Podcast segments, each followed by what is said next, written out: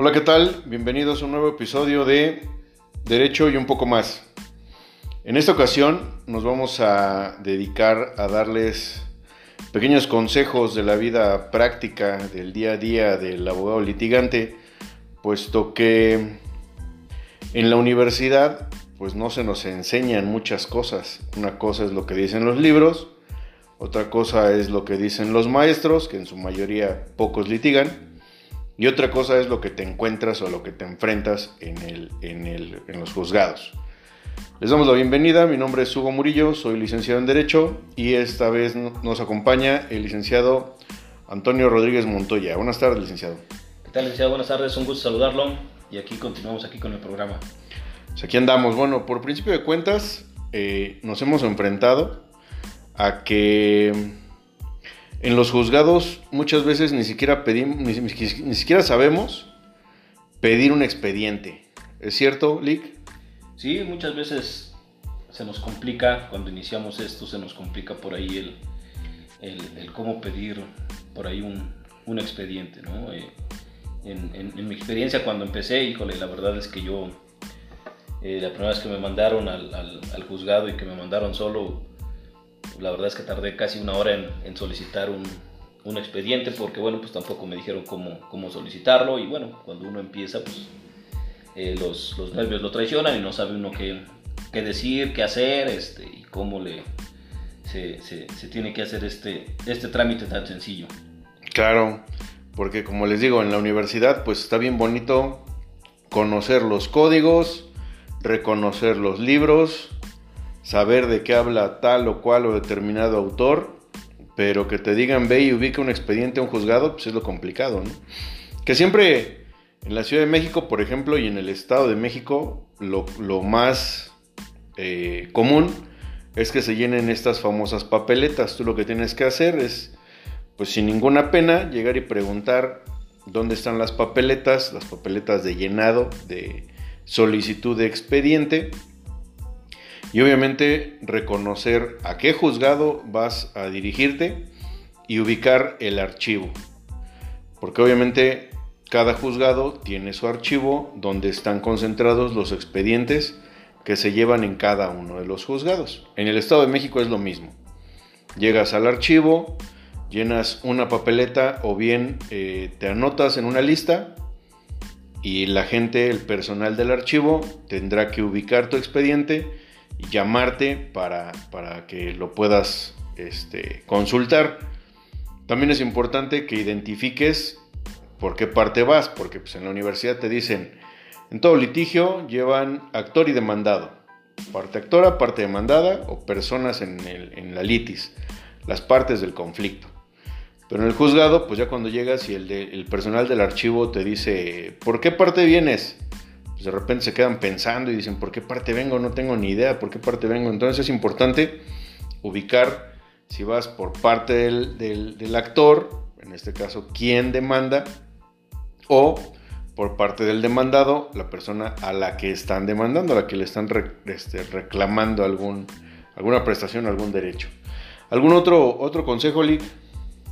Eh, pues nada, ahora sí que es un, como les repito, es un trámite muy, muy, muy, muy sencillo. Como, le, como les comento, es eh, cuando iniciamos en esta, en esta bella profesión, todos a lo mejor se nos hace un poquito difícil por la pena, por los nervios, por por, este, por querer hacer las cosas bien, por que muchas veces salimos de la universidad y, sabemos que ya lo, valga la redundancia, sabemos todo y no es, no es así. Es muy diferente por ahí el, eh, la práctica, la teoría. Entonces es, un, es una cosa muy sencilla el solicitar un expediente, bien lo dices, licenciado, eh, por ahí en algunos juzgados eh, solicitan por ahí una papeleta, en otros juzgados es nada más es una es una eh, libreta. Por ahí algunos juzgados te, te, te, te solicitan este, cuándo fue el último acuerdo, algunos no. Es diferente, cada juzgado trabaja como, como quiere, como puede y, y, es un trámite muy, muy sencillo. También es importante que sepan y que ubiquen, asentar una razón. Recuerdo cuando empecé en esto que este, me decían, Asiente su razón, licenciado, de que se está dando por notificado o porque recogió copias o alguna situación de esas. Y yo decía, en la madre, ¿y cómo se asienta una razón? ¿Qué es eso? Y obviamente la inexperiencia, los nervios, te llevan a, no querer preguntar porque van a decir, pues si yo también soy abogado, ¿cómo voy a ver preguntando cómo se asienta una razón? Que obviamente a estas alturas muchos juzgados para, para no complicarnos y para no complicarse, pues te dan un formatito donde tú tienes que llenar la razón.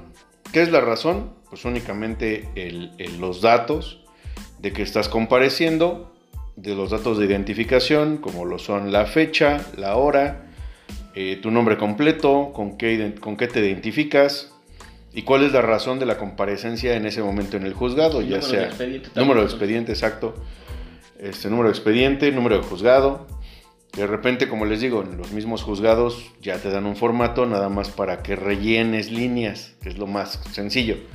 Pero hay juzgados que todavía en la Ciudad de México y en algunos estados te dicen, asiente su razón, licenciado. Y tú dices, ¿cómo es eso? ¿Con qué se come? ¿no? Entonces, tal cual es fecha, hora, nombre completo, eh, identificación, con qué te identificas, tu número de identificación y cuál es la razón. El número de expediente es importante y cuál es la razón del que estés compareciendo en ese momento en el juzgado. Obviamente, todo es con letra, es muy importante que se acuerden de eso, todo es con letra. Únicamente se ocupan números para el número de identificación, por ejemplo el número de cédula o el número de INE, que pues si son muchos dígitos, pues no los vas a escribir todos con letra, pero sí es con número. Pero la hora, la fecha es con letra. Entonces acuérdense de eso y obviamente procuren hacerlo la siguiente vez que vayan o que empiecen a ir a los juzgados. Otro consejo que les podemos dar es las copias fotostáticas, son muy importantes. Siempre que vayan a promover algo, acuérdense de sacarle copias, porque para todo son copias. Porque, pues evidentemente en nuestro derecho pues, todo es escrito y los expedientes están conformados por escritos y los acuerdos son escritos. Entonces es importante que a todo le saquen copia, presenten sus escritos con copias, sus eh, demandas iniciales con copias de traslado, porque pues evidentemente van a notificar y su contrario se tendrá que enterar de qué es lo que están demandando. ¿No? También es importante que ubiquen eh, geográficamente los juzgados. Muchas veces los estudiantes dicen, pues sí, ya estoy en noveno, en octavo, en séptimo, en, cuatrimestre o en semestre, pero pues nunca me he ido a dar la vuelta a los juzgados, ni siquiera sé dónde están. También es importante que los ubiquen, que sepan dónde están los juzgados y cuáles son las materias también que, que, que conocen esos juzgados, ¿no? Es importante además eh, conocer los horarios, por ejemplo, porque también eso no te lo dicen en la universidad. Los, los escritos de término, cuando se está venciendo un término, pues la oficialidad de parte es común, te recibe creo que hasta las 10, 11 de la noche, algunos hasta las 12. En el Estado de México creo que hasta las 9 de la noche, ¿no, licenciado? Hasta las 9 de la noche, sí, es, es verdad. Eh, te reciben los, los escritos de término hasta las 8.59 es la hora en que te lo reciben, llegas a las 9 y ya no te reciben, no te reciben nada. Pero bueno, bien tocaste el tema, licenciado, de, de, estos traslados también. Hay que hacer hincapié también cuando se ingresa una demanda que es en oficialidad de partes común, que es en oficialidad de partes común, como bien lo comentas. Eh, en el Estado de México, aquí te solicitan que eh, en ese orden, en la parte de, de arriba va tu acuse, posteriormente tu, demanda y al último va tu traslado. Por cada demandado es un traslado. Por cada demandado, si vas a demandar a dos personas, son dos traslados, si son tres, tres traslados. Eh, estos traslados normalmente se acostumbra eh, que, sea, que vaya doblado, ya sea completo la, la, demanda. El juego de copias. El juego de copias, perdón, sí. Y este, o nada más que, que vaya doblada la parte de, de enfrente nada más. Por ahí son, son estilos nada más, licenciado. Así es. Y por ejemplo, en, en la Ciudad de México, ahorita con la pandemia y todo este rollo que se está dando, te piden que todos tus documentos vayan engrapados, curiosamente. En, perdón, en la ciudad, sí, en la Ciudad de México. En la Ciudad de México todo va engrapado. Y en el Estado de México los presentas engrapados y te reclaman. te dicen que no tiene que ir engrapado, que no tiene que llevar clips, que no tiene que ir nada, ¿no? Las hojas sueltas. Que pues obviamente ellos se encargan de escanear y por eso se les complica, ¿no? Trabajo más, trabajo menos. Pero es importante considerar estos detalles porque pues te evitas también la pena que te estén reclamando o llamando la atención al momento de presentar tus escritos. Me ha pasado que pues acostumbrado a litigar en la Ciudad de México, llego al estado y presento mis documentos o mis copias o lo que vaya a ingresar engrapados y me dicen, no, es que no tiene que llevar grapas. dices, bueno, pues pónganse de acuerdo. Pero son estilos, son, son requisitos que te piden y que pues evidentemente tienes que considerar.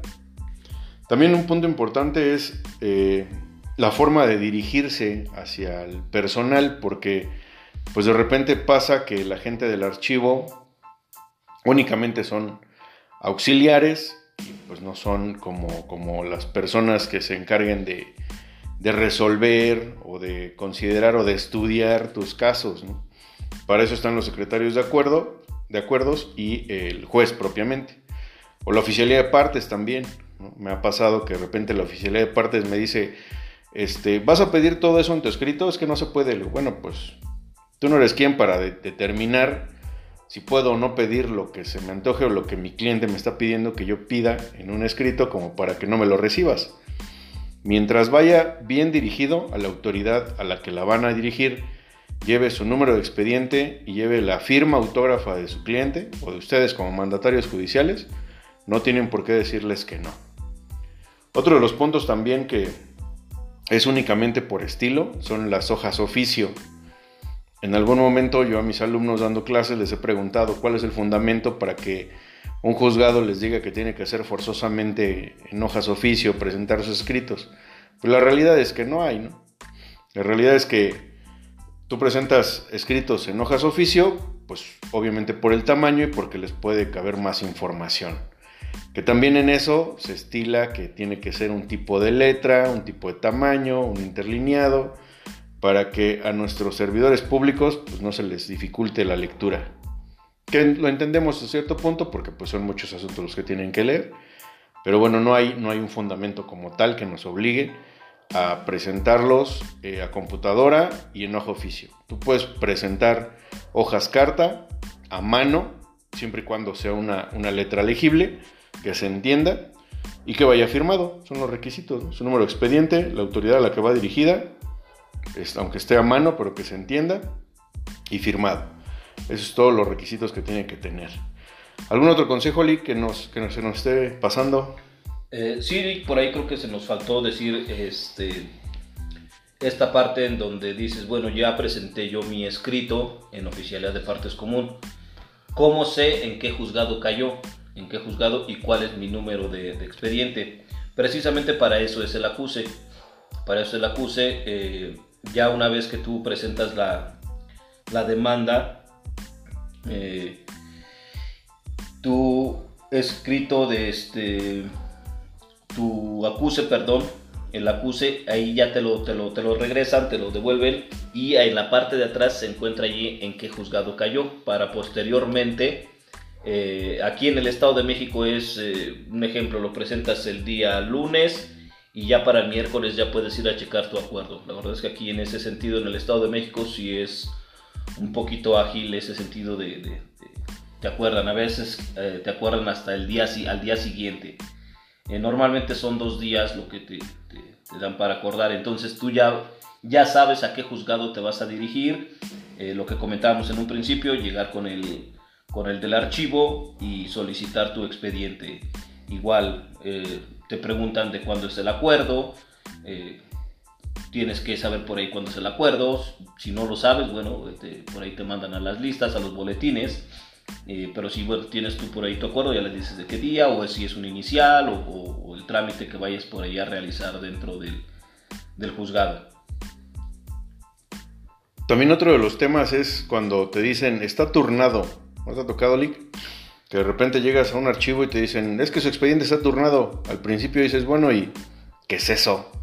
¿Con qué se come? ¿O dónde lo busco? ¿O qué? ¿A quién le pregunto? ¿Qué? El simple hecho que les digan está turnado quiere decir que tiene alguna diligencia por practicar o se pidieron copias o tiene algún, algún trámite específico y por eso es que se turna algún, alguna persona dentro del juzgado para efectos de que lleve a cabo esta diligencia.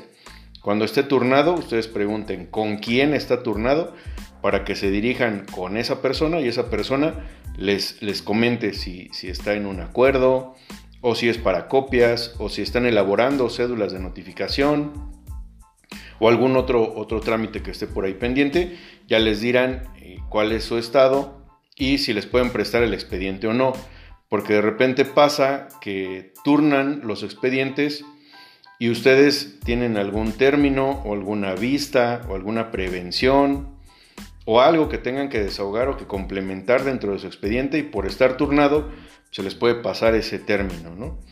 Que el hecho de que tenga una, una, prevención es que el juzgado considera que les falta información o que tienen que aclarar cierto punto. Que tengan alguna, este, que es prevención y la otra es, ¿cuál? Prevención y... Bueno, no recuerdo ahorita la palabra.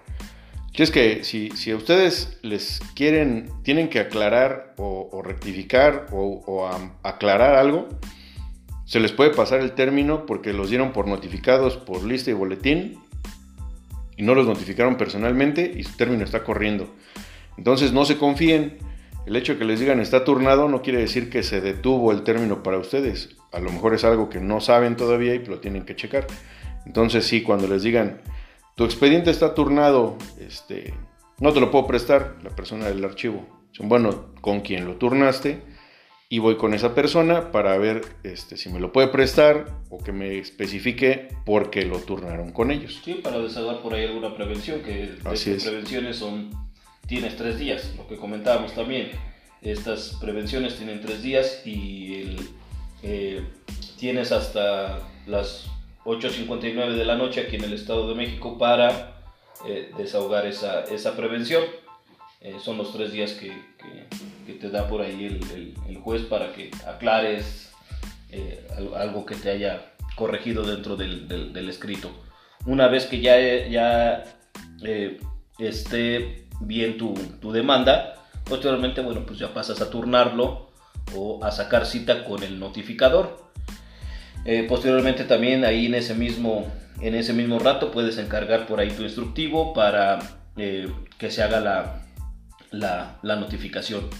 Así es, es importante también que ubiquen quién es o cómo está conformado un juzgado, porque pues evidentemente vemos mucha gente ahí trabajando y no identificamos qué es lo que hace cada persona. En términos generales se componen por su señoría, señor juez o la juez, secretarios de acuerdos, dos regularmente por cada, por cada juzgado, y auxiliar administrativo, auxiliar judicial, un conciliador en la, para efectos de la Ciudad de México y un notificador o actuario, dependiendo en qué estado esté, este su asunto. Y obviamente pues sí tienen que estar pendientes del personal también de oficialía de partes, que es quien les recibe los escritos o las promociones, y el personal del archivo, que es quien se va a encargar de prestarle su expediente. Pues, en términos generales es, es, es, es como están conformados los juzgados y el personal que tienen que identificar para que pues, si vayan o si van a un juzgado, pues no los agarren como en curva y, les digan es que está turnado para notificación. Pero pues no sé qué es eso. Bueno, pues ya me dirijo con el notificador si es que está en ese momento en el juzgado y le pregunto si tiene mi expediente, si ya notificó, si qué es lo que va a hacer o qué es lo que hace falta para que se lleve a cabo esa diligencia. En otro sentido, puede estar con el secretario de acuerdos, porque su contrario ingresó una promoción y lo están acordando en ese momento. Ya les dirá el personal del, archivo, está en acuerdo, lo puedes revisar mañana, o bien ahora con esto de la tecnología, pues ya lo pueden checar por internet, o bien darse de alta en el sistema, en el Estado de México o en la Ciudad de México, para poder verificar y checar su, este, su expediente digital, que obviamente es otra ventaja. Pero en términos generales, esos son los, los consejos que les podemos dar. Evidentemente, como les dije al principio, ubiquen geográficamente dónde están los juzgados para que también la gente que se acerque a ustedes o a, sus familiares o les pregunten, bueno, pues no los agarren en curva. El horario de atención de los juzgados también es muy importante porque no están todo el día. Y obviamente tienen que tener eh, en cuenta que trabajan en días y horas hábiles, porque pues no pueden llevar a cabo diligencias judiciales sábado y domingo, no pueden llevar, no pueden llevar a cabo diligencias judiciales en la noche, porque pues no son horarios este, oficiales, no son horarios laborales. Entonces, creo que por ahí son todos los consejos que les podemos dar. Si tienen alguna duda, algún comentario, nos lo pueden hacer saber a través de nuestras redes sociales. Yo estoy como Hugo Murillo R en Facebook, Twitter e Instagram. ¿Sus redes, licenciado? En Facebook como Antonio Montoya. Ok, síganos por favor en nuestras redes sociales, recomienden, denle like, compartan estos consejos porque pues son un, un tanto cuanto importantes y son muy muy muy prácticos. Estamos con ustedes en la siguiente transmisión. No se olviden darnos like, seguirnos en redes sociales. Hasta luego.